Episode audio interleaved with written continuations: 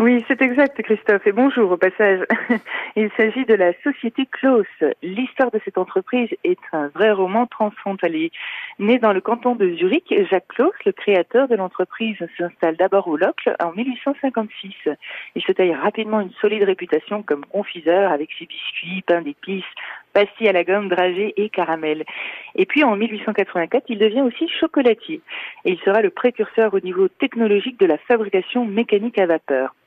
Il sera également pionnier dans le domaine de la communication et confiera aux plus grands affichistes tels que Leonetto Capiello, pour ceux qui le connaissent, la promotion de sa maison et de ses produits.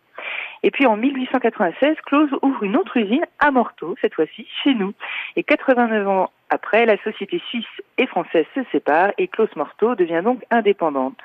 Aujourd'hui, l'entreprise est toujours à Morteau. Elle compte 30 collaborateurs passionnés qui est dirigée par Hubert de Creuse.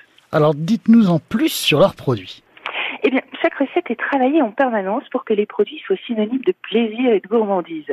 D'ailleurs, tous les produits sont fabriqués avec des matières premières de qualité. La société Close est ancrée dans notre territoire et travaille essentiellement avec des producteurs locaux. Eh bien, par exemple, le lait de, vache hein, utilisé pour le chocolat vient de la fromagerie d'à côté. Le beurre est aussi de la région. Pour les chocolats aussi, par exemple, c'est du pur beurre de cacao sans autre matière de graisse végétale.